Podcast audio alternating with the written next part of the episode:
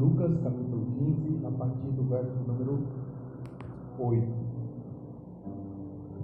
Diz assim a palavra do Senhor: Ou qual a mulher que, tendo dez moedas, se perder uma, não acende a candeia, varre a casa e a busca com persistência até achá-la? E quando a encontrar, chama, chama as amigas e vizinhas, dizendo: Alegrai-vos comigo, achei a moeda perdida. Amém? Vamos orar, fazer uma oração em nome de Jesus. Querido Deus, Divino Espírito Santo, estamos diante de uma palavra conhecida, Senhor. O Senhor sabe da minha capacidade, sabe até onde eu consigo falar. Por isso, Senhor, eu dependo completamente de Ti nesta noite. Que a Tua graça me sustente, que a Tua igreja tenha compreensão acerca da Tua palavra. Por isso eu te peço nesta noite, ensina-nos, edifica e exorta-nos dentro da Tua palavra. É o que eu te peço nesta noite, no nome de Jesus. Amém? Amém. Deixa eu sentar em nome de Jesus. Irmãos, hoje nós tivemos uma experiência, nós tivemos aí hoje, foi o enterro do meu sogro, amanhã, e foi uma coisa assim, dentro da família, né, uma coisa que eu participei de algo que eu nunca tinha participado, enfim, eu sou uma pessoa que não, não gosto muito de estar em velórios. E hoje estive perto até que tive que carregar o caixão do meu sogro e enfim, uma coisa me chamou muita atenção naquele lugar. É, na hora do no momento da palavra, do louvor, que a missionária palavra estava louvando, as lágrimas caindo, as pessoas se entristecendo, numa sala. Do lado de fora, três, quatro crianças corriam, brincavam, sorriam. Eu tentei observar aquilo e me chamou a atenção.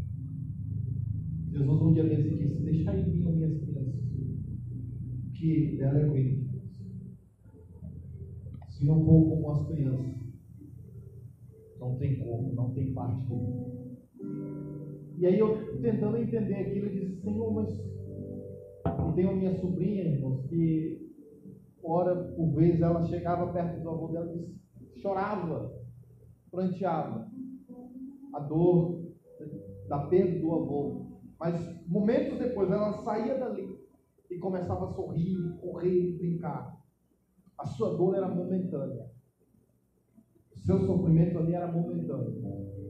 Logo que ela saía, quando ela encontrava outro motivo que o alegrasse, ela se alegrava. A gente precisa ter um coração desse jeito. Existem momentos de dores, existem momentos de lutas na nossa vida.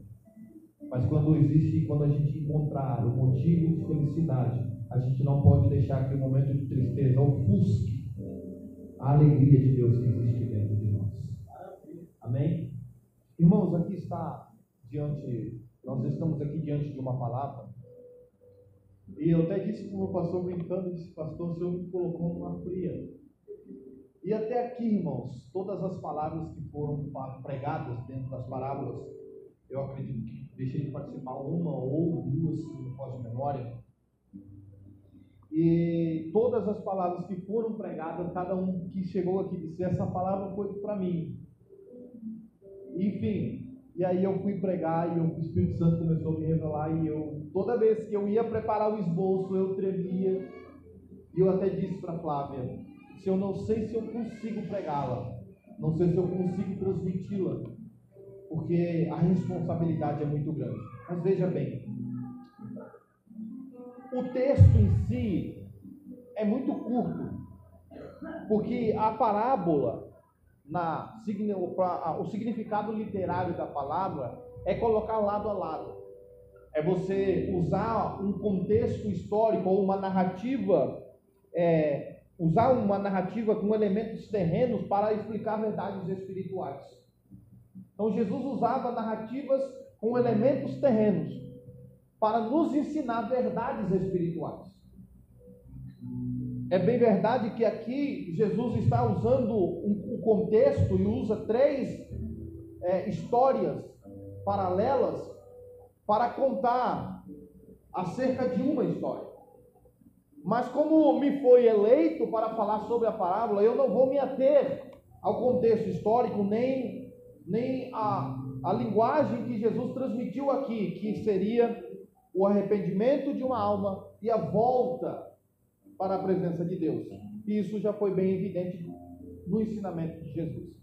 Mas em todas elas, Jesus ele sempre falou, ou em boa parte da sua, é, do seu ensinamento, Jesus teve pelo menos um terço, pastor, de todo o seu ensinamento foi através de parábolas. Porque desse jeito ele abria o entendimento daqueles que queriam entender, e aqueles que não queriam entender, eles não entendiam de fato. Jesus não lançava a palavra fora. A Bíblia diz que a palavra que sai da boca de Deus, ela não volta vazia antes que faz o que lhe apraz. Por isso Jesus nunca usou palavras literárias para pregar para os judeus. Porque os judeus muitas vezes não queriam dar ouvidos a Jesus. Então Jesus não ia falar à toa. Jesus não ia ficar lá falando aos ventos para nada. Por isso Jesus usava as parábolas e parábolas não são história fictícia, como muitos dizem. São histórias ou situações reais que costumeiramente aconteciam em Israel. Tá? Então não é que Jesus inventava história para ilustrar as suas mensagens. São histórias verdadeiras costumeiramente aconteciam. Umas tinham mais é, é, ênfase, por, por exemplo, a da, do rico e Lázaro. Alguns, alguns estudiosos vão dizer que isso de fato está registrado em algum livro, e enfim. Mas veja bem, o que nós vamos estudar aqui está relacionado a uma noiva. Que o seu noivo terá lhe entregado dez dracmas. Dez dracmas, cada dracma era equivalente a um dia de serviço braçal daquela época. Então hoje seria como um pedreiro, o salário de um pedreiro, a diária de um pedreiro aproximadamente. Então o noivo trabalhava dez dias. Ele trabalhou dez dias, ou seja, ele pegou um terço do seu salário do mês e confiou-a à noiva. Colocou na mão dela e disse: Aqui está um terço do meu salário dez dias do meu mês, estou colocando nas tuas mãos. Estou te dando esta responsabilidade. E cabia a ela cuidar, guardar ela. E aqui eu queria que você, com todo respeito e carinho, por favor, repita, repita após mim: Eu perdi. Diga, eu perdi. O que perdi? Diga, o que perdi? Como perdi? Qual o valor do que perdi? Agora, por último, estou disposto a recuperar o que perdi? E é nesse, nesse, nesse contexto que eu quero conversar com vocês. A noiva, ela disse: Eu perdi. Jesus está dizendo: quando a noiva perde, ela tem dez. Foi confiado ela dez moedas.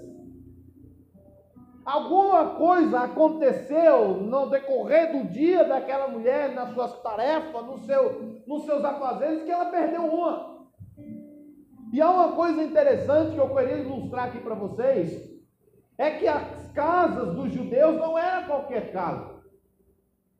A casa deles, como naquela época não tinha porcelanato da Portinari, ela era feita de chão batido. E como em Israel o frio de noite era muito intenso e o calor do dia era muito alto, o que, que eles faziam? Eles pegavam palha, misturavam com terra ou argila e cobria o chão. Então, quando esta mulher perde a sua moeda, ela perde no meio das palhas. Aí a Bíblia vai dizer que ela pega e varre a casa. Sabe o que o historiador disse que ela tinha que fazer, pastor? Ela tinha que pegar toda a palha que estava dentro de sua residência seja ela dois quartos, seja ela uma sala e dez quartos, independente de quanto fosse, ela tinha que pegar toda a palha de dentro de sua residência e peneirar toda ela, até encontrar novamente.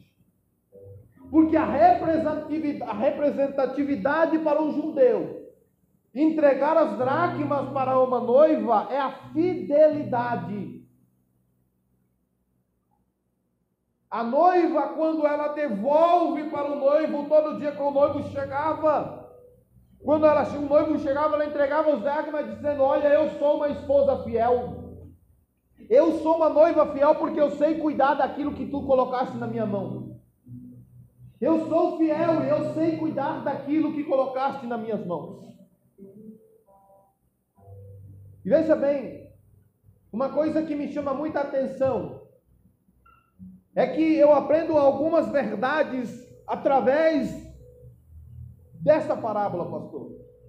A primeira verdade que eu aprendo com a parábola desta noiva é que de fato ela é noiva e a noiva aqui representa a igreja. Nós. E a primeira verdade que eu aprendo aqui, que Jesus me ensina através da sua palavra, é que havia responsabilidades que aquela noiva tinha. A primeira dela, cuidar. Aquela noiva tinha responsabilidade de cuidar, guardar as moedas. Ela não podia, em hipótese alguma, perder nenhuma delas. Mas, pastor, ela perdeu só uma. Ela sobrou nove. E sobrou nove. Poderia muito bem chegar ao noivo e dizer: Olha, eu perdi uma, mas consegui guardar nove. Ela poderia muito bem chegar ao noivo e dizer: Olha, eu guardei nove, só se perdeu um. Aquela velha história a gente vê copo meio cheio ou meio vazio. As pessoas às vezes acham que, não, eu só perdi um. Não, a perda aqui na porcentagem foi muito baixa. Foi só 10% a perda. Mas ela de imediato disse: não, não é só 10%. Se eu tenho a, a capacidade de perder um, que, que me dirá que o senhor não posso perder as outras? Se eu perco uma de 10, isso significa que eu não sei cuidar. E o cuidado é essencial para que nós possamos desenvolver uma vida cristã saudável. Apocalipse capítulo 3, versículo 11 diz: Eis que venho sem demora, guarda o que tem, para que ninguém tome a tua coroa. Cuidar, guardar. Nós precisamos ter um cuidado nós precisamos ter um devido cuidado, porque a falta de cuidado gera grandes perdas. A Bíblia vai dizer lá em, no, em segundo livro de Reis, capítulo de número 6, e o versículo de número 5 e 7, até o 7 vai nos narrar a história de Eliseu, quando Eliseu está descendo, foram impelidos pelos seus seguidores para ampliarem a tenda onde eles estavam. Eliseu, disseram a Eliseu, Eliseu, nossa tenda está pequena, vamos ampliá-la. Eliseu se recusou, mas na insistência dos seus discípulos, eles desceram na beira do rio para cada um cortar uma madeira. A Bíblia vai dizer no capítulo de número 6 e o versículo de número 5 que um daqueles moços estava com um machado e estava tentando derrubar uma árvore e cortar uma madeira. A Bíblia vai dizer que de repente o ferro, o machado, se escapa do seu cabo e cai dentro do rio. E ele grita: Ai, meu Senhor! O machado era emprestado. E deixa eu dizer uma coisa aqui para você, com conhecedor de causa: o machado ele só escapa por falta de cuidado. O machado, meu pastor, só escapou porque lhe faltou cuidado, manutenção. O machado não é colocado de qualquer jeito, você coloca no cabo e na ponta dela você coloca uma cunha para segurar. Aquele moço não afiou o seu machado.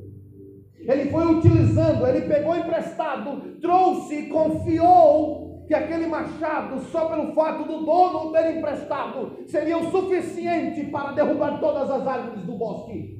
Ele não afiou, ele não verificou se a cunha estava devidamente colocada. E a falta do seu cuidado gerou na perca do seu machado. Nós precisamos, queridos, cuidar, porque foi confiado a nós um ministério, foi confiado a nós uma chamada, foi confiado a nós um dom de Deus. O Senhor nos confiou algo em nossas mãos, e se eu não cuidar, não é só pegar a Bíblia, folhear algumas letras e chegar aqui, porque muitas vezes as pessoas chegam no público e dizem assim: Olha, eu abri aqui no Salmo de número 200 e está escrito assim, não é desse jeito.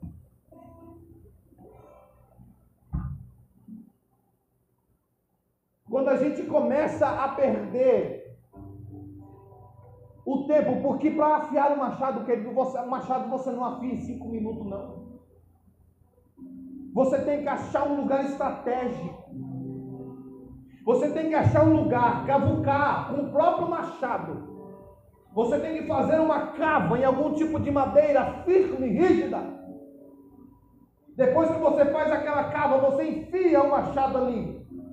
Você entende que aquele machado está seguro para você afiar. Porque se o machado não estiver seguro na hora de você afiar, ele pode escapar, virar para um lado ou para o outro e você se cortar com ela. A Bíblia está aqui, o machado está aqui. Agora deixa eu perguntar para você: você afia ela? Você lê ela? Você medita nela? Eu medito nela, eu leio ela. Ela sozinha não vai fazer nada, ela é um machado, mas se eu não estiver em contato direto com ela, um dia eu vou a perder. Vai chegar um dia em que eu vou pegar o microfone e eu vou tentar pregar e eu não vou mais conseguir. Vai chegar um dia em que eu vou pegar o microfone e eu vou tentar cantar e eu não vou mais conseguir. Se eu não tiver o devido contato com o machado se eu não estiver cuidando dele. Se eu não olhar a cunha dele e dizer, essa cunha precisa de ajuste. Eu preciso ajustar, eu preciso bater o machado no chão, numa, numa, numa rocha, para que ele possa se afincar e se assegurar.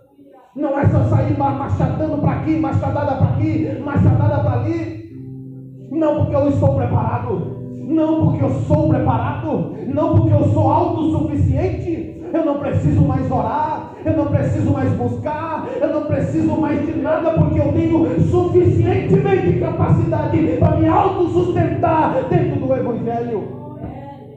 Amandarábia surabacandaraia. Cuidado, nós precisamos manter o cuidado da nossa vida espiritual. Deus não te chamou, não te escolheu lá do mundo para você esquentar banco. Deus não me escolheu simplesmente para colocar uma gravata no meu pescoço e encaixar um, colocar um crachá no meu rosto dizendo que eu sou pastor. Deus me chamou para que eu tenha intimidade com Ele, comunhão, coinonia. Eu lembro que o meu pai me levou uma certa feita para nós cortarmos a aroeira. Irmão, se tem uma madeira dura de você cortar é aroeira. Eu peguei o um machado, não tinha intimidade com o machado. Eu peguei o um machado de qualquer jeito e comecei a bater. Pá! Pá!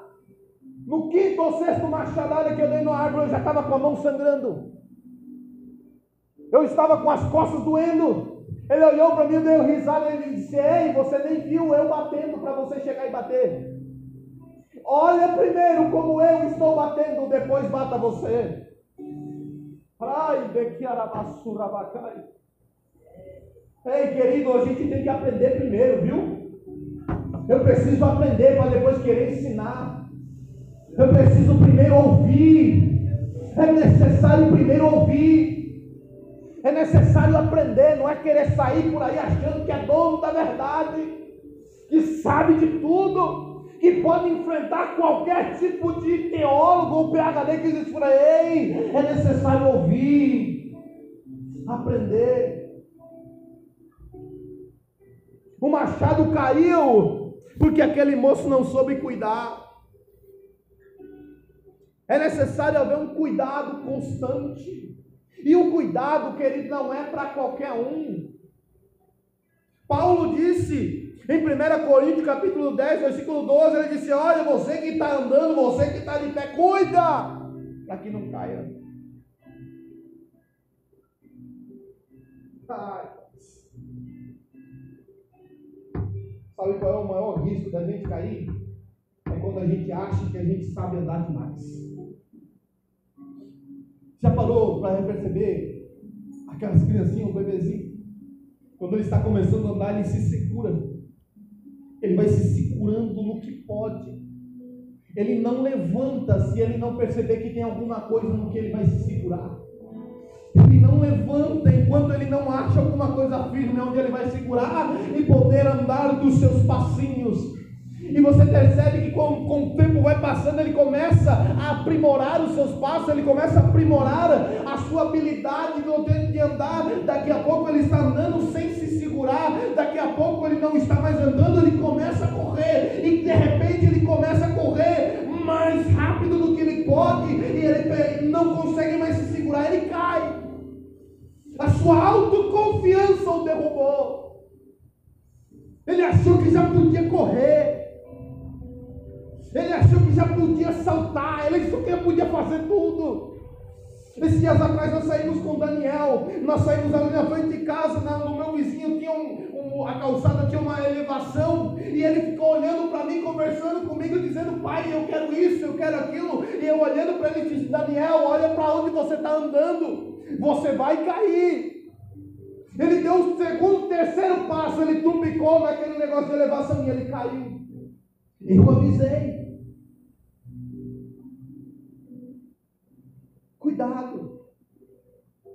Quando a gente acha que a gente é muito crente, cuidado. Cuidado, porque muitas vezes a gente é muito autoconfiante demais. Comigo isso não vai acontecer. Na minha vida isso não vai acontecer. No meu ministério isso nunca vai acontecer. Na minha casa isso nunca vai chegar. No dia que chegar isso na minha casa, eu morro. Não porque eu sou macho, não porque eu aqui eu mando, não porque eu posso. Cuidado. Cuidado, querido, porque um dia você pode se arrepender por achar que essa sua arrogância e a nossa prepotência que temos é suficiente para nos manter de pé. Cuidado. Não dê um passo a mais do que você pode. Um dia desse eu ouvi alguém dizer assim: Olha, pegou o microfone e disse: Eu sei cuidar de vocês porque eu sou pastor. Eu posso cuidar de vocês. No final ele não conseguiu cuidar dele, dele mesmo. Cuidado. Tenha confiança em si, tenha. Mas tenha maior confiança em Deus. Não tire os seus olhos da presença de Deus em hipótese alguma. Ah, querido, se eu fosse, se eu pudesse alguém eh, aprender uma lição com alguém, eu aprendo com Moisés. Deus olhou para Moisés e disse: Vai, que eu te escolhi para você livrar o meu povo do Egito. Moisés poderia muito bem pegar ali a sua sandália, colocar novamente, pastor, e colocar nas costas e sair: Olha, Deus me escolheu, eu estou indo, eu estou indo para livrar, estou indo para realizar ou fazer. Nada disso, ele não fez isso. Ele olhou para ele e disse: Deus, eu só arredo o pé daqui se o Senhor for comigo. Se o Senhor não for comigo, eu não saio daqui. Aleluia. Nós precisamos aprender a ser dependentes de Deus. Nós precisamos cuidar.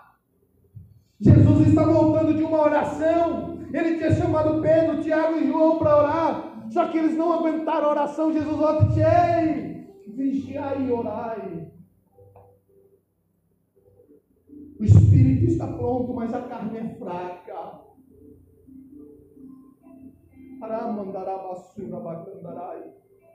Mas eu digo uma coisa aqui para vocês, essa palavra ela teve um impacto tão grande na minha vida, que toda vez que eu meditava nela, o meu corpo tremia, minhas pernas tremiam, e eu dizia, Senhor, como é que eu vou pregar isso? Essa mulher perdeu porque ela não cuidou.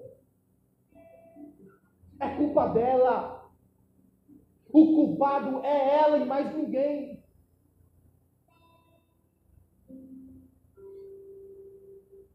No domingo pela manhã eu chorei demais. Eu tive, fui impactado por Deus aqui no domingo de manhã.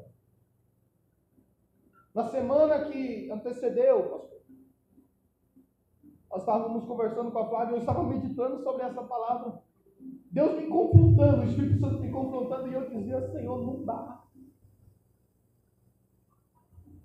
E eu comecei a achar culpado. Eu perdi meu ministério por causa de A, por causa de B, por causa de C. E eu era cheio, irmãos, de achar culpado.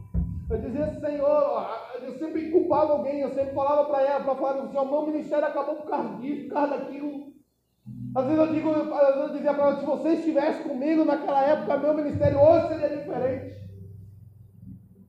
Porque é isso que a gente faz. Quando a gente perde algo, a gente quer encontrar um culpado. E aqui vai a segunda questão. Se eu perder, ou quando eu perder, eu preciso reconhecer que eu perdi. Meu Deus. Basura bacana lá. Deixa eu dizer aqui para vocês, querido, em o nome do Senhor Jesus Cristo, eu digo isso aqui debaixo da unção da graça de Deus. Nós precisamos parar de botar culpado e dizer que a culpa da unção ter acabado, ou os milagres ter acabado, foi por causa de A, de B, de C ou D. É culpa minha, é culpa nossa. Nós não estamos vivenciando o milagre por nossa culpa, porque nós perdemos. Eu vivenciei grandes milagres e não estou vivenciando hoje. Não é porque alguém deixou de fazer, é porque eu deixei de buscar. É porque eu deixei de orar. Não é porque o pastor não ora mais, não é porque o ministério não ora mais, é porque eu não oro mais. É porque eu não busco mais. É porque eu deixei de buscar. É porque eu deixei de jejuar. É porque eu deixei de buscar a palavra com veemência. É porque eu deixei de ir para a escola bíblica. É porque eu deixei de participar das orações. É porque eu parei de me importar com a obra do Senhor. É culpa minha. Eu poderia estar vivenciando grandes milagres na minha vida, mas não estou, porque eu não estou fazendo por dom.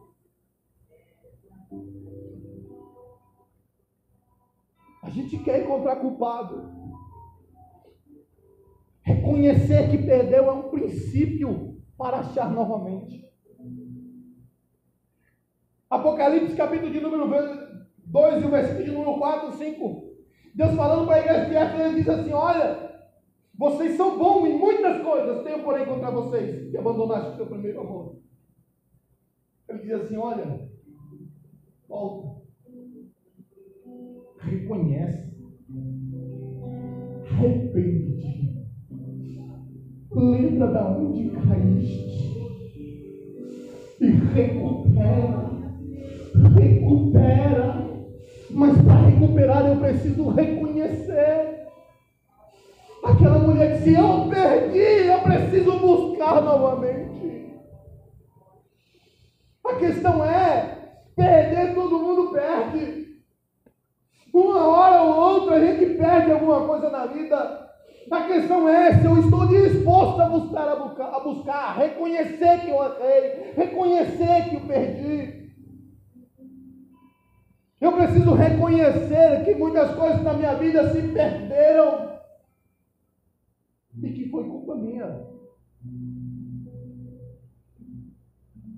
E reconhecer é sinônimo de se humilhar.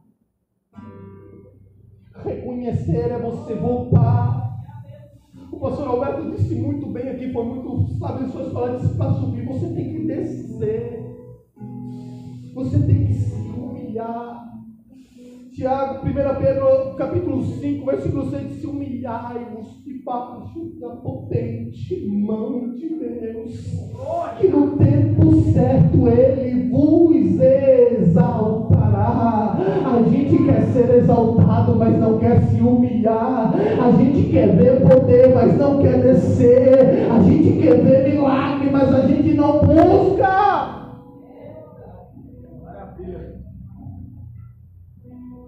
Aleluia. Irmãos, é difícil para me pregar isso aqui.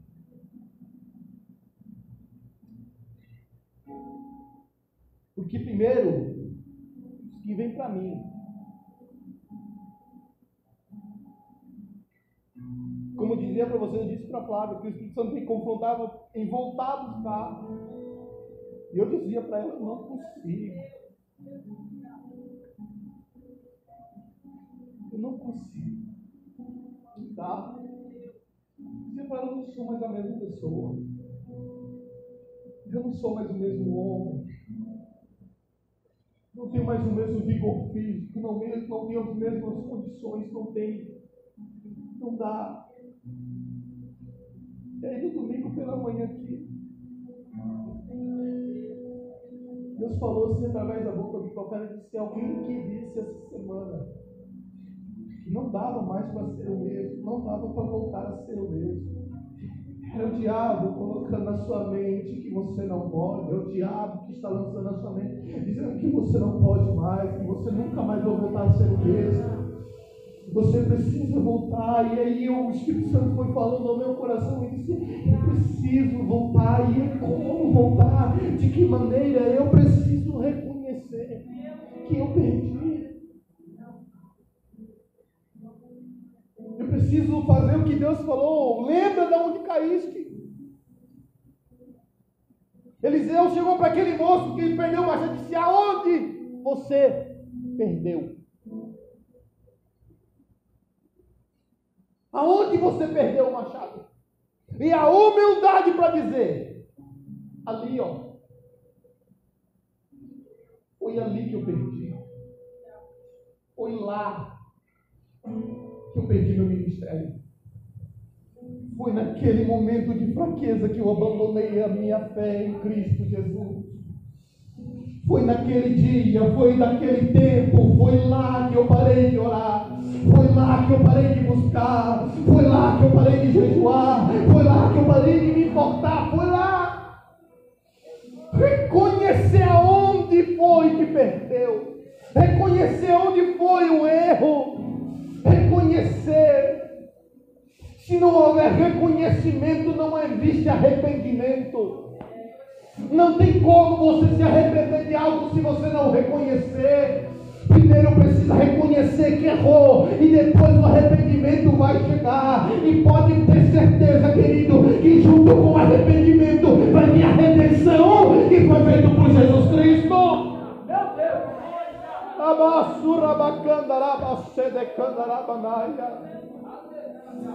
Aleluia! É preciso reconhecer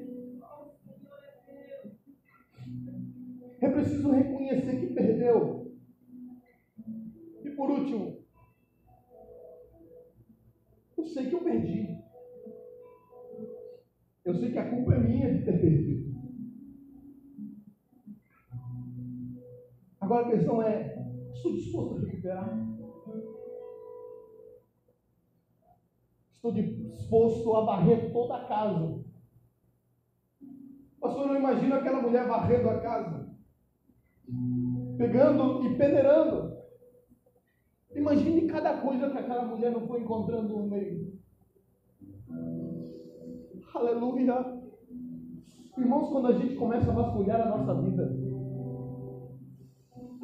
Quando a gente começa a vasculhar a nossa história, a nossa vida, a gente começa a encontrar coisas e dizer, ei, peraí, eu errei aqui também, ah, foi aqui que eu perdi isso. Imagina ela encontrando algumas joias, pastor, no meio da disse, olha aqui que eu perdi o meu, meu brinco, ah, olha que foi aqui que eu perdi a minha joia, ah, isso aqui, aquele ouro que eu perdi. Imagina aquela mulher encontrando as coisas que perdeu no meio da sua vida, no correr da sua história. Existe um processo na nossa vida que nós começamos a vasculhar, que o Espírito Santo nos leva no mais íntimo da nossa alma e ele nos, nos faz encontrar coisas que estavam lá guardadas, que estavam lá arraigadas, e ele diz: está na hora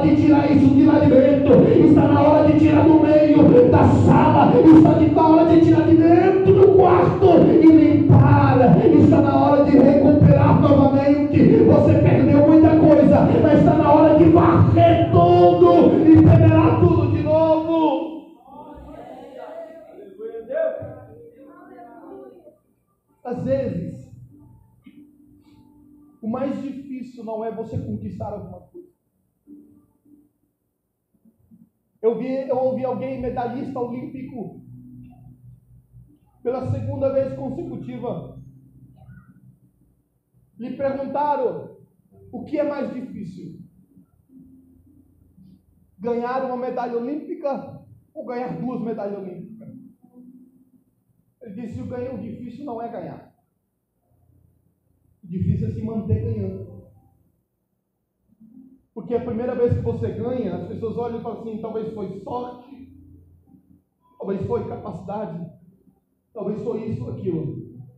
Mas na próxima vez que você competir, alguém já não vai mais olhar para você como um coadjuvante, como um Zé Ninguém. Quando você conquista pela primeira vez, alguém vai olhar e vai dizer: é um medalhista. Vai ganhar de novo a responsabilidade dobra. O favoritismo, a ideia do favoritismo te dá mais responsabilidade.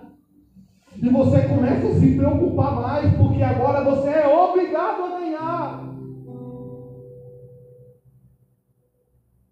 Muitas vezes no nosso ministério, quando a gente começa a crescer, as pessoas olham para nós quando a gente começa a desenvolver uma vida espiritual saudável com o Senhor. As pessoas começam a olhar para a gente como, de, como se a gente fosse alguém intocável. E você está aqui, de repente você está começando a viver coisas extraordinárias e você não pode mais ter uma, uma baixa de lado. Você não pode mais ter momentos de fraqueza e isso gera dentro de nós uma dificuldade tão grande de desenvolver uma vida com Deus, porque a gente não, não se preocupa mais em ter uma, uma comunhão com Deus, em si a gente começa a se preocupar em manter aquela posição em que as pessoas aprenderam a ver a gente. A nossa maior preocupação deve ser em manter a comunhão com Ele, com o Divino Espírito Santo de Deus. De como as pessoas vão olhar para você a partir disso, é problema deles, não é seu. A sua preocupação deve ser única e exclusivamente em guardar aquilo que o noivo te deu. Porque a partir do momento que ele te deu, ele te confiou, é porque ele quer ter um compromisso com você. Porque o noivo só dá as dracmas para a noiva depois que ele passa a ter um compromisso com ela. Antes disso, ele não entrega. Antes disso, ele não dá. Antes disso, ele não faz. Ele só passa a dar algo depois que houver confiança, depois que houver intimidade, depois que a, a, começa a adquirir a confiança um com o outro. Se o noivo lhe entregou algo, preste atenção. É porque ele confia em você.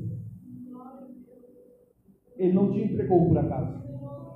Ele não colocou nas tuas mãos simplesmente para te testar se você tem capacidade ou não de manter lá. Se ele te entregou, é porque ele quer ter um compromisso mais sério contigo. Se perdeu, querido. Se perdeu, volte. onde caiu, a ponte foi ali que perdi, foi lá, então volta lá. Tu volta lá. Recupera. Porque a responsabilidade de recuperar é minha, não é de outro. Estou encerrando. A, recupera, a, a, a responsabilidade de recuperar aquilo que eu perdi é meu. Paulo fala para Timóteo: Olha, Timóteo, eu te admoesto, eu estou te advertindo. Não estou advertindo a igreja, não estou advertindo líderes, não estou advertindo missionários, pastores, estou advertindo você, para que reavives, para que recupere, para que traga de volta, para que acenda de novo o dom de Deus que está dentro de você. A responsabilidade era de Timóteo, de mais ninguém. A responsabilidade de recuperar algo que nós perdemos é nosso. Se não há mais unção, se a unção se perdeu, então está na hora da gente buscar. Está na hora da gente recuperar.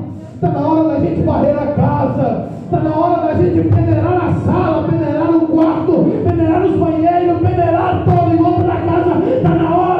gente voltar a buscar. Está na hora da gente se levantar. Deus chegou para Ezequiel e se levanta-te. A responsabilidade é minha de se colocar de pé. A responsabilidade é minha de buscar. A responsabilidade é minha de dar o primeiro passo. A responsabilidade é minha de recuperar aquilo que eu perdi. E a partir do momento que eu começar a buscar, pode ter a certeza que Ele vai ajudar. Que Ele vai estar do seu lado quando você começar a buscar novamente. Aleluia. Sabe o que eu imagino, pastor? Aquela mulher peneirando e o Espírito Santo dizendo: Ei, você está peneirando, vai peneira mais para cá, peneira mais para cá, mais para cá, mais para cá, mais para cá, vai peneirando, vai peneirando. Eu imagino que alguém deve ter passado por lá e olhado para ela e disse: Ei, amiga, eu ouvi da última vez você com as lágrimas, você estava com ela todo completa lá na sala, aquele dia que a gente estava fazendo a janta. Talvez alguém chegou perto dela, tinha ouvido a tua irmã tal dia, da última vez eu vi ela, todas elas juntas contigo. Aí ela vai procurar naquele lugar,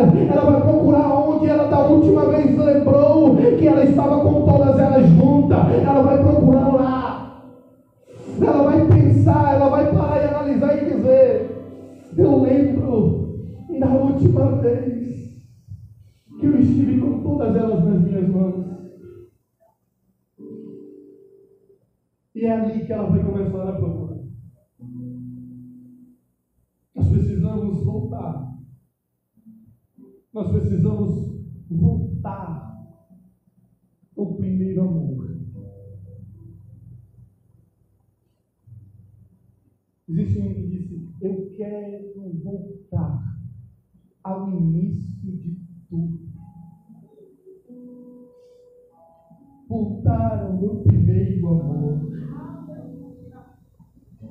estava dizendo para o missionário Flávio, dizia sobre a sinceridade da irmã. Gostoso isso. Quando a gente está vivendo esse primeiro amor, a gente vive a sinceridade com Deus. A gente não encontra desculpa, a gente não chega aqui na frente irmãos, os os maiores. Eu não pude, a gente é sincero. A gente busca na sinceridade, na simplicidade. O tempo vai passando, a gente parece que vai ficando calejado, a gente parece que a gente vai ficando velhaco nas coisas. Parece que a gente vai ficando esperto, parece que a gente vai ficando aparentemente mais inteligente na hora de dar desculpa. A gente fica igual aquele moço que fica dando nomes para profissões, fica dando nomes técnicos. Mas isso não. Volte. Por favor, pediu a banda, se puder louvar. Eu queria te convidar nessa noite. Fique pé comigo, no nome de Jesus. Sei que o meu horário já ensinou. Quero fazer um desafio nessa noite.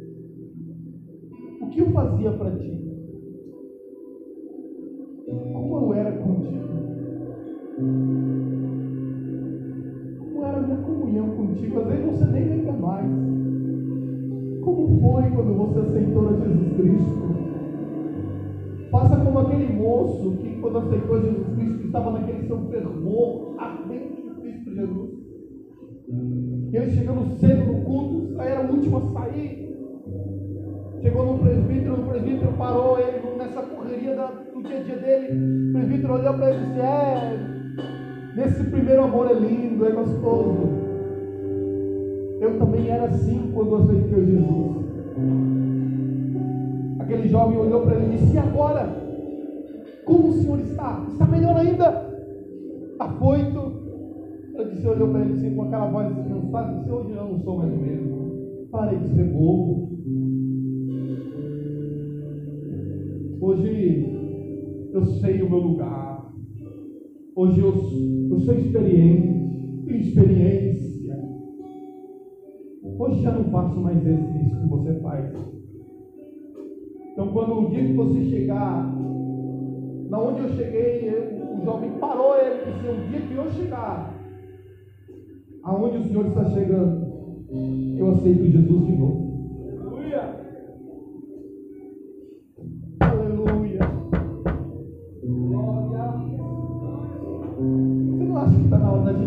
Quando, renovar nossa aliança com Cristo. Você não acha que tem horas que há necessidade da gente renovar nossos votos com Ele?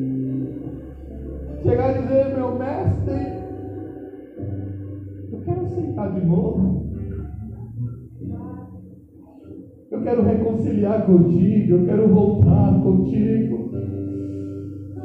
Eu poder viver novamente um amor intenso e fervoroso contigo, Senhor.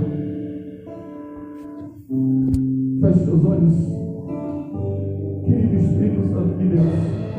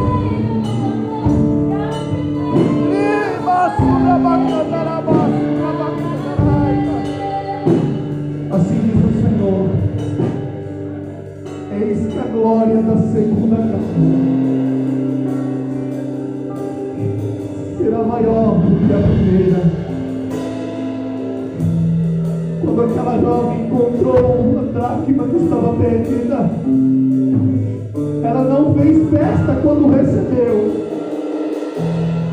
Ela não fez festa quando recebeu a dracma, mas ela fez festa quando recuperou. Quando ela recuperou, ela chamou todo mundo e disse: